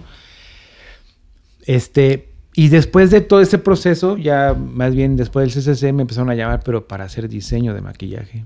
Y ahí ya fue otro, digamos que otro, otro brinquito, porque antes era de asistente ayer, después asistente, después como de prostéticos y después diseñador de maquillaje. Y ahora tú eras el patrón en tu área, como Ajá, dice. sí. Ya era tú planear, diseñar y si tenías que apoyarte con alguien, tú buscabas al que Exacto, fuera sí. tu... Pues el papel que tú fungías con otra gente antes. Exacto, sí. Y también colaboré con, con, con otros maquillistas para así por créditos por algunas películas, pero, pero básicamente ya fue más para mí, diseño. A huevo. Y eso ya está más chido, porque ya es totalmente tu idea, como tus personajes, como tu, tu look, ¿no? Como Sí, la estética, la estética que te satisface. Pero me quedé con la duda, ¿cuál fue el que te batearon? Ah, una vez en un comercial, aparte fue un comercial, en ese entonces, bueno, fue como por el 2012, 2013. Pues yo ya tenía mi estudio y me asocié con un chico que acaba de llegar de Los Ángeles, que había estudiado como caracterización allá.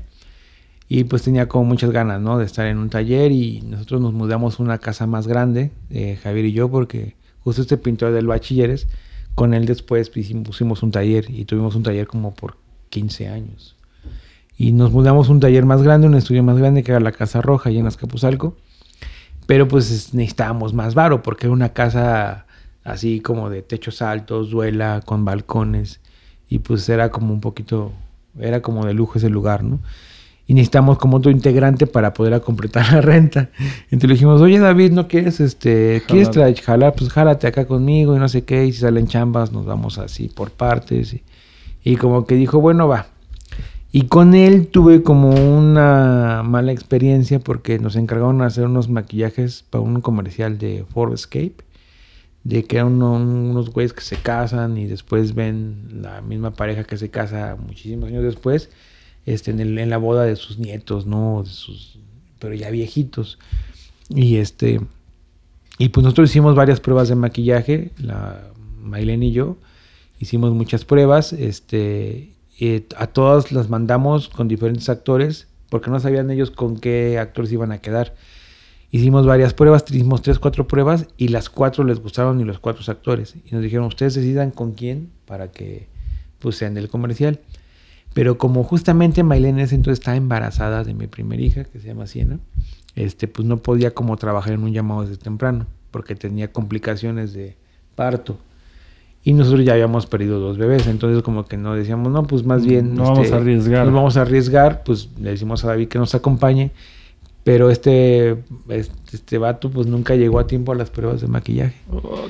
Y lo primero que decía era, este, no, ya lo sé, eso sí, sí, ya lo sé. No, a mí me dicen, yo, yo maquillo como Tom Burman. No, no te preocupes, yo eso ya lo hice. Tengo esa pincelada, ajá, esto así. Y dije, bueno, pues estoy bien confiado, ¿no? Y neta, las pruebas quedaron impecables de los, de los cuatro actores, ¿no? Y el día de la prueba, pues, el güey llegó, Maylene solamente puso la calva, envejeció y me dijo, oye, pues ya viene mi taxi, ya me voy a la casa porque pues no puedo estar tan temprano. Y, yo estaba terminando de hacer un maquillaje de la, de la chica y faltaba el del chico, ¿no? Y yo veo y le digo, ah, sí, pues con cuidado, ya así la despido. Y le digo, oye, pues nada más, pues ayúdame a empatar el color, ¿no? De, de, de la cabeza porque pues tenía todo el envejecimiento y la calva de Glaxan se le veía el pelo porque son transparentes. Y me dijo, va. Y de repente el güey así agarra, o sea, yo me concentré en trabajar, agarró pintura y así le pintó como casi casi brocha de carro, así de, casa. Y cuando volteo, así veo un muerto, así dije, ah, ¿qué le pasó, cabrón? O sea, cuando es un envejecimiento, entre menos maquillas mejor porque no se ve real. El maquillaje te expone todo. Entonces, para hacer un maquillaje que se vea chingón de caracterización, tiene que ser poco maquillaje, porque al final pones un producto en la cara que te arruga la piel y nada más matizas para que no se vea el plástico de látex, ajá. y eso, y pones polvito y todo. Y pues este cabrón pensó que era un monstruo, y entonces empezó a ponerle primer como a la cara y después color piel. Hay una técnica de maquillaje que se llama splatter, que es como salpicar, tuk, tuk, tuk, o sea, splatear tal cual, donde vas salpicando y vas generando como texturas, ¿no? Entonces él lo pintó todo de un solo color y después lo empezó a splatear. No, pues ya parecía del video de thriller de Michael Jackson. ¿no? se veía horrible, horrible, horrible. Y entonces pues yo lo quise solucionar y pues, o sea, básicamente para empezar, para que quedara bien era volverlo a hacer. Y ya, llega el director, ya habíamos consumido mucho tiempo y, no, pues esto lo pasé de la verga. Entonces estuvo bien ah, feo. ¿Qué, dijo el director? No. No. pues no, nada más pasaban a la señora, pero y al señor no, al chico. Y, y, aparte, pues un poco como la grosería, ¿no? De que, de que, no, mira, están buenos para los muertitos y yo hace como todo el tiempo ahí echando indirectas. Y nosotros teníamos un contrato para con esta casa productora por un año que nos iban a dar si esto quedaba bien. Adiós contrato, luego el productor no me quería pagar, dijo, güey, o sea, eso fue una porquería. Y después dije, bueno, pues ya, no lo perdemos, no pasa nada, seguimos ahí camellando, ahí vemos cómo le hacemos. Pero después, pues será cagado porque, o sea, ese maquillaje, el güey sí lo presumía de que había quedado bien, güey. Y yo decía, no mames, güey, no te das cuenta. No te diste No, cuenta y- que casi nos madrean, güey. Y Por- no, y no lo sacaron de la Casa Roja el lunes y... No, no, siguió ahí hasta unos años después ya se fue, ¿no? Pero, oye, pero, pero sí, esa fue la única vez que, que me he sentido como con una presión y con una vergüenza. Porque es bien feo eso, o sea, todos, o sea, si tú, y bueno, y también aprendí de que pues hay que concentrarse mejor para trabajar, pues trabajar con amor, o sea, trabajarlo porque te gusta hacerlo y eso, porque cuando no trabajas con, con ese amor, con ese feeling, pues como que carece de espíritu Sí. tu, tu chamba, güey, no sé, no tiene eso. Y este, y pues de que no hay proyecto fácil, todos son bien complicados. Todos tienen su... Todos, su-. Y es que no, no. te iba a preguntar que cuál era lo, lo más raro o lo más difícil que te han pedido hacer. Ah, lo más raro, dejemos de ver cuál es lo más raro. Esa risa. Esa risa algo. de complicidad me... me... Me huele aquí. Pues mira, así como que Dilo eh, ya, no. hombre. O sea, raro, raro, raro para una película de que se llama Tenemos la carne, una masturbación que se venían así a chorros, güey, con Noé Hernández. Bueno, eso sí estuvo bien raro, bien creepy y que salían de una pared de látex así como todos. Como muy Cronenberg a la Ajá, chingada. sí, sí, sí. Oh. Y otra con, con Rodrigo también. El- el ¿Para pro- Masacre o No, en para protocolo, güey, es el, el, ¿Es el corto de sci-fi? Ajá. Sí, estuvo, estuvo, estuvo- estuvo- estuvo- tiene su complejidad muy cabrona. este, pues, no sé, pues, eh, pues una vez hice un bebé con barba, también estaba bien. Gastón. Bebé. Este, ese fue para un proyecto que se llama Los Parecidos, del director Isaac Esban. Nace un bebé con la cara de este, ¿cómo se llama este actor? El que hizo el Toluco. De, ah, Sánchez Parra. Con la cara de Sánchez Parra. un bebé recién nacido con la cara de, de Sánchez Parra. Pues muchas cosas me han pedido como extrañas. En realidad casi todo lo que me piden es extraño. O sea, Pues la- la chamba, ¿no? Es- sí, es, es- eso. es sí, peculiar. es- Porque también todo estás es muy metido en el sci-fi, ¿no? Sí, sí, me, a mí me encanta. O sea, y, y a ti te gusta eso, hacer cosas bizarras, muertos, cadáveres, fantasmas, monstruos. Sí, sí, sí. Me encanta. Este. Pues he tenido como. He, he como que ampliado mucho mi carpeta de monstruitos. Porque justamente de dos años para acá, o tres, Rodrigo entró a trabajar a Azteca. A unas series ahí que se llaman Lo que la gente cuenta, ¿no? Y de ahí, pues, si de por sí hacía monstruitos, ahí fue como armar un catálogo nuevo de monstruos. Y este. Y pues más todavía, así como que.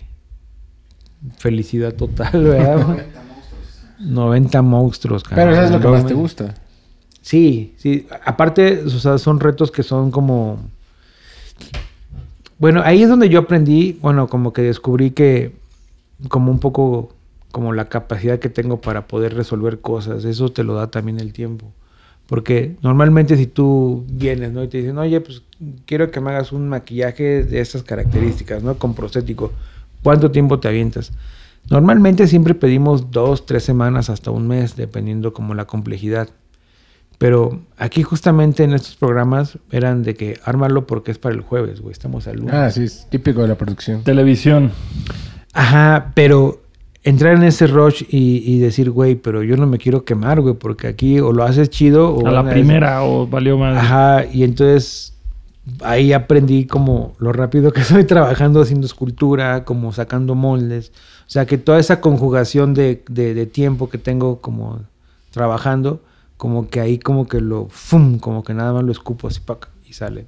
Sí, pues que ya son los, los años y la experiencia que tienes de poder hacer algo muy cabrón en muy poco tiempo, que no es lo ideal. Y que No es lo ideal, definitivamente. Un proyecto más ambicioso, jamás aceptarías algo así, pero, pero pues si la Sí. chamba lo demanda. Y aparte también como que se acostumbran un poco a eso. Es una mala costumbre decir, güey, hay dos semanas, chingatelo. Y a veces tienes más tiempo, pero no sé, por cuestiones de producción, por tiempos de producción o por varos, no sale el dinero y tienes que rifarte, ¿no? Rifarte. Y eso es bien, es bien cabrón, o sea, realmente es un riesgo, es un volado, porque si te cae, si te queda ma- mal, o sea, vas a ser el pendejo toda la vida, ¿no? Y eso también es bien típico del medio. Si tú, o sea, todo el mundo en el medio dejan como tus errores. Sí, como que, como que ellos no ven el contexto, la situación ni nada. Es ven el resultado final. Y si el resultado final no es uno chingón, es tu cruz. Ah, sí. Con todo y que hubieron mil chingaderas, culpa de alguien más, pero pues Exacto, sí. tú eres la víctima. Exacto, sí. Hijos de la chingada. ¿Y cuál es la pieza que, que les ha agarrado más cariño? Así que dices, ah, esta no me quiero deshacer de esto. Ajá, que todavía tienes ahí una vitrina en tu taller. Seguro. Pues, La masturbación de tenemos la cara. pues es que como que empecé como a tener desapego de las cosas, pero yo que tengo unas máscaras de aliens que me encantan, que fueron para unos, este, que fueron para MTV, que hicieron como unos, un- unos, este, Arturo Hernández. Sí. Había De hecho- conexión y luego supercívicos. Ándale, sí, me había pedido porque con él trabajé bastante, con Arturo Hernández. Y él, ah, fíjate, una vez hice una caca, caca. una máscara de caca, de caca, Para Arturo, para Arturo. Entonces quedó de huevos, o sea, porque fuera una medio botarga con una caca. Y lo llevó para el mundial de, bueno, donde salía caca. Caca. de caca. Bueno, con él, eh, él con él hicimos unos aliens que, que son como sexuales. Entonces, un, es un alien que atrás trae unas boobies operadas, ¿no? Así bien grandotas. Y luego otro que trae unas nalgas. O sea, en la parte de atrás, o sea, lo ves el alien, se voltea y son unas nalgas. Ay, MTV, MTV de principio de los 2000. Sí, y luego otro que es, trae así, pero un nano. Y de todo lo que has hecho, eso fue lo que conservaste. tengo, tengo varias piedras ahí. eh, bueno, esa- esos moldes, en realidad no tengo piezas, tengo los moldes. Los moldes. Sí, porque pues son... Y la caca también, el caca está, quedó muy bien. Este, pues tengo pues algunos aliencitos, unas máscaras de aliens que me gustan bastante. ¿Hay algún director que sería tu sueño trabajar con él? Pues obvio de Guillermo del Toro, ¿no? O sea, sería como lo máximo. O sea, ahorita en México pues es como... Internacional. eh, pues, pues él es internacional. Bueno, Bueno, bueno, bueno, pero, pero es de casa exportado. O sea, alguien, no sé, un Cronenberg, un... Ajá, fíjate que iba, yo estaba bien emocionado porque tal vez podía entrar a trabajar en, en una serie que iba a dirigir Spielberg, Vale. la de esta mexica. O sea, yo estaba trabajando en un proyecto y algunos amigos habían entrado como al taller de caracterización y yo estaba como diciendo uno de ellos de que, güey, diles que me llamen, güey, yo quiero trabajar ahí, güey. Imagínate trabajar con Spielberg. No hay más alto, no hay más alto. Sí, y con él creo que no se dio porque justamente vino la pandemia, vinieron un montón de cosas. Ya habían construido los sets de, de las pirámides, ¿verdad, Rodrigo? Y todo se les fue a la mierda porque creo que era más barato recuperar el seguro que filmarlo. Iban a perder más. ¿Nunca, ¿Nunca te han sacado de México para algún proyecto? Eh, una vez nada más fue, fue para Juan de los Muertos, que Ah. fue una película que hicimos en Cuba De zombies, ¿no? de zombies. Ajá, eso fue en el 2010, 2012. ¿Y qué tal, qué tal grabar en Cuba? Es Y una locura, Todavía, todavía era época de Fidel, ¿no? Sí, ahí tengo una anécdota de que estábamos, aparte cagado, porque los cubanos nos hicieron unas guaguas, las guaguas son los camiones, las guaguas los adaptaron como maquilleros. Oh, ok. Bien chingón, o sea, así como el camper maquillaje, pero una guagua, entonces íbamos a la guagua, ahí a maquillar a todos los zombies. Una vez estamos en, una, en un lugar haciendo una, se llamaba la colonia El Colgado, estamos haciendo como unos zombies ahí y de repente a las 9 de la mañana pues, escuchamos los gritos de un niño, pues de que su papá se había dado cuello, ¿no? Y pues nos estábamos grabando, güey, decimos, no mames, o sea, y así casi casi la producción como era española era como que, bueno, aquí no pasa nada, sigan grabando, siguieron grabando, pero pues yo veía así como que lo que estaba pasando allá en esa tipo Sí, no puedes dejar de prestar decía, atención. no mames, cabrón, pobre morro, güey. La sensación que debes sentir que te lleven a la escuela y que te regreses y que veas a tu, a tu jefe ahí, pues está cabrón, ¿no? Y de repente, pues vi a unos cubanos que estaban comiendo unos, unos pancitos que eran como largos, le llaman palitroques. Y se, me antojó porque pues ahí casi no hay como, no hay dulces, no hay nada, ¿no? Entonces como que dije, puta, ¿qué? ¿Dónde compraste eso? Me dijeron, acá la vuelta de una panadería. Voy a la panadería y tal cual así como película de Disney, o sea, como cuando hacen el pan así que están todos cantando, todos en armonías, brincando de felicidad.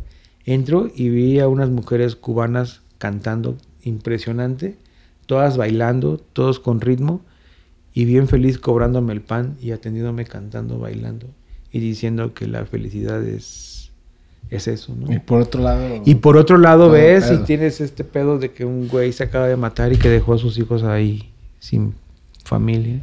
Ay, güey, qué, qué contrastante. Y entonces pues sí fue como, estaba cabrón, estaba muy cabrón. Y aparte en ese entonces, me acuerdo que habían salido los iPod. Y entonces había un amigo que llevaba un iPod y pues las morritas le decían, dame tu iPod por lo que tú quieras. Y pues no, güey, o sea, ¿cómo? O sea, te pedían cosas. Y eso, eso a mí sí me hacía muy preocupante porque, porque está cabrón.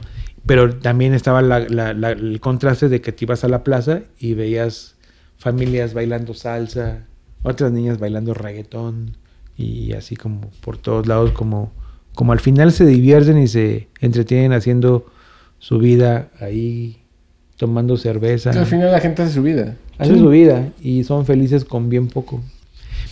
Y bueno, y esa es, nada más una vez salí y he tenido invitaciones de, de, de un productor de Estados Unidos que justamente antes de la pandemia, me, eso estuvo bien cagado porque me hablan por teléfono y me dicen, oye, este, estuve viendo tu Instagram y me gusta mucho tu trabajo.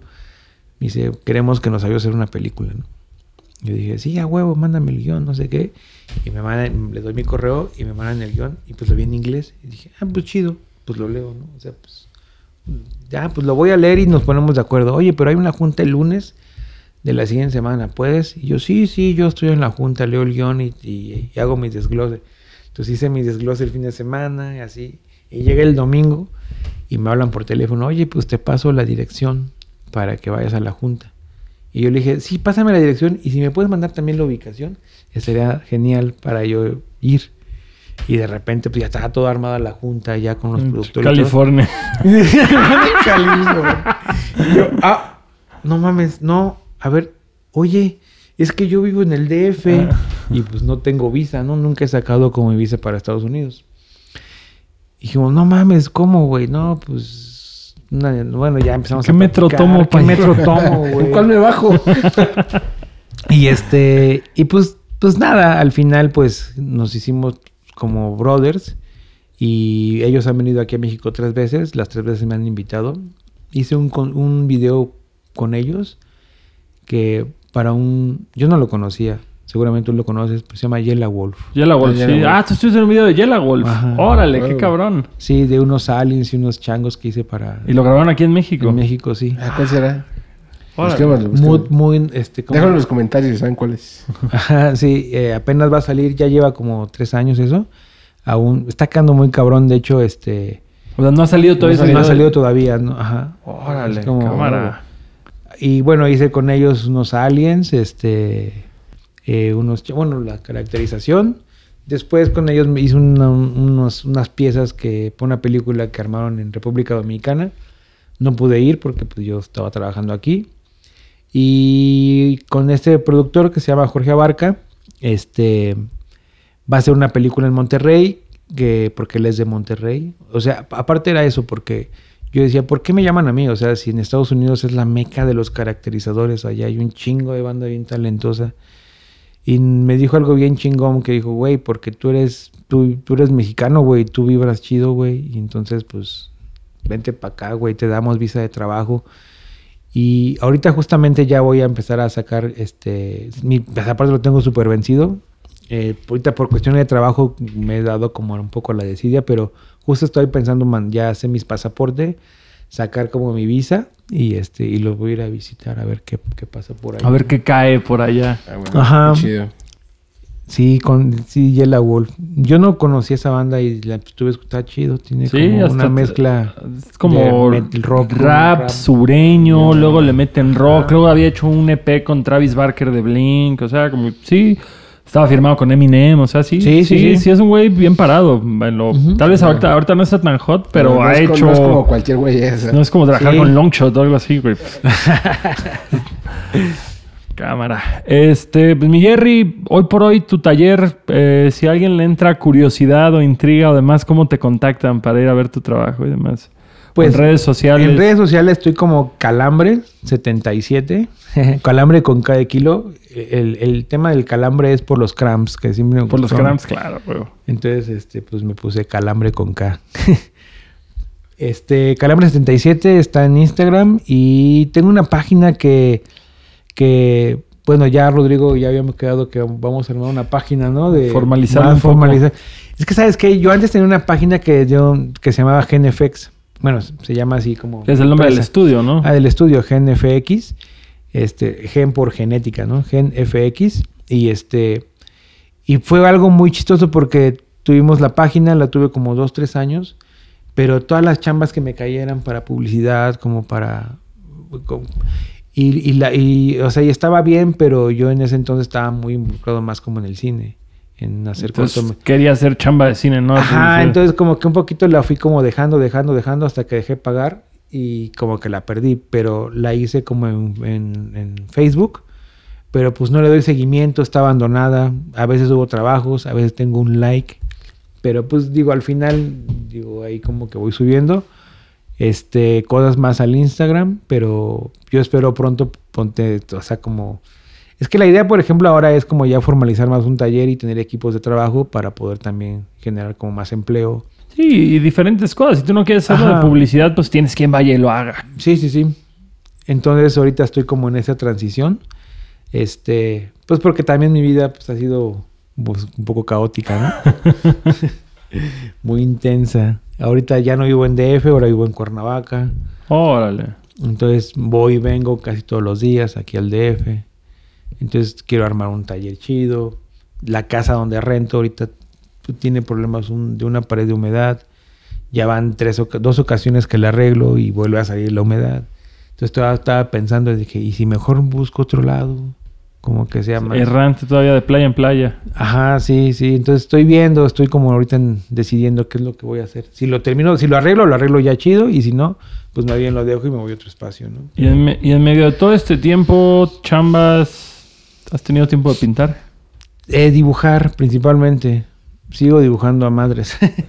sí, hago, o sea, tengo esa ansiedad siempre. O sea, si te das cuenta, mis manos siempre están así como que si trajera un pedo mental ahí, pero sí, realmente ya lo veo que le estás pegando a la mesa. No, lo veo pegando a la mesa, tapándose la boca, jugándose la barba, digo. Ajá, no, pero normalmente siempre traigo un cuadernito y entonces boceteando. Ajá, hago bocetitos, bocetitos. Y de ahí también pues van saliendo luego personajes, que eso es algo también que, que, pues, que pongo mucho en práctica, porque a veces hago los dibujos y digo, ah, mira, estaría hecho de un prostético, y lo abandono, ¿no? Y ahora no, ahora como que digo, ah, está chido, mejor lo, lo, lo alimento más. Y lo, lo chambeo, lo desarrollo. Y después ya lo, lo, hago prostético y saco mis piezas y entonces tengo un stock de cositas ahí de prostéticos para armar híbridos, que luego Rodrigo lo sabe muy bien porque luego Justamente en Azteca algo que pasaba es de que como no había tiempo de generar algo nuevo. Fusionabas dos viejos. Como vamos a agarrar este con este. Ajá, porque como tenía ya, así yo dije, a ver, tengo estos monstruitos. Voy a agarrar este con este, este con este. Y en lo que sigo modelando. Y así fue como lo pude lograr. Porque si no hubiera tenido yo justamente ese trabajo antes. Sí, como ese stock, no, no, no lo hubiera librado. ¿Sientes que actualmente la música tiene alguna influencia en tu, en tu arte para con los prostéticos? ¿Sabes algún personaje que portadas de Cannibal Corpse o Eddie, de Iron Maiden o arte de Rob Zombie, no sé, algo que digas, eh, esto ha servido de influencia para, para mi trabajo a la hora de esculpir y de moldear caras, prostéticos, etcétera. Pues sí, sí, pues la música de Rob Zombie me gusta mucho, desde White Zombie y así. Pues White Zombie sobre todo. Ajá, eh, pues sí ha sido como un, pues sí influye mucho. Que en realidad yo musicalmente escucho de todo. O sea, o sea, como puedo escuchar Rob Zombie, un poco de metal o punk, puedo escuchar unas buenas cumbias, ¿no? Ah, o sea, sí, realmente siempre que estoy trabajando estoy escuchando algo. Cuando venimos en el coche, luego pues, Diana pone Long Shot, por ejemplo. Respeto. Saludos a Diana. sí, ya me hice varias rolillas por Dianita. Lo siento, lo eh, siento eh, mucho. No, no, está chido. Es que, fíjate, pasa algo. Yo en realidad soy muy desentendido con la música. O sea, sí la escucho, pero no como antes, por ejemplo. Porque antes yo compraba los discos, tenía como que estar... o de- después de que cuando vi que todo era como más práctico, como que también de alguna forma mi mente musical se volvió más práctica. Entonces ahora nada más ya no, o sea, de hecho pongo un playlist y como de lo que va saliendo y así voy descubriendo bandas nuevas.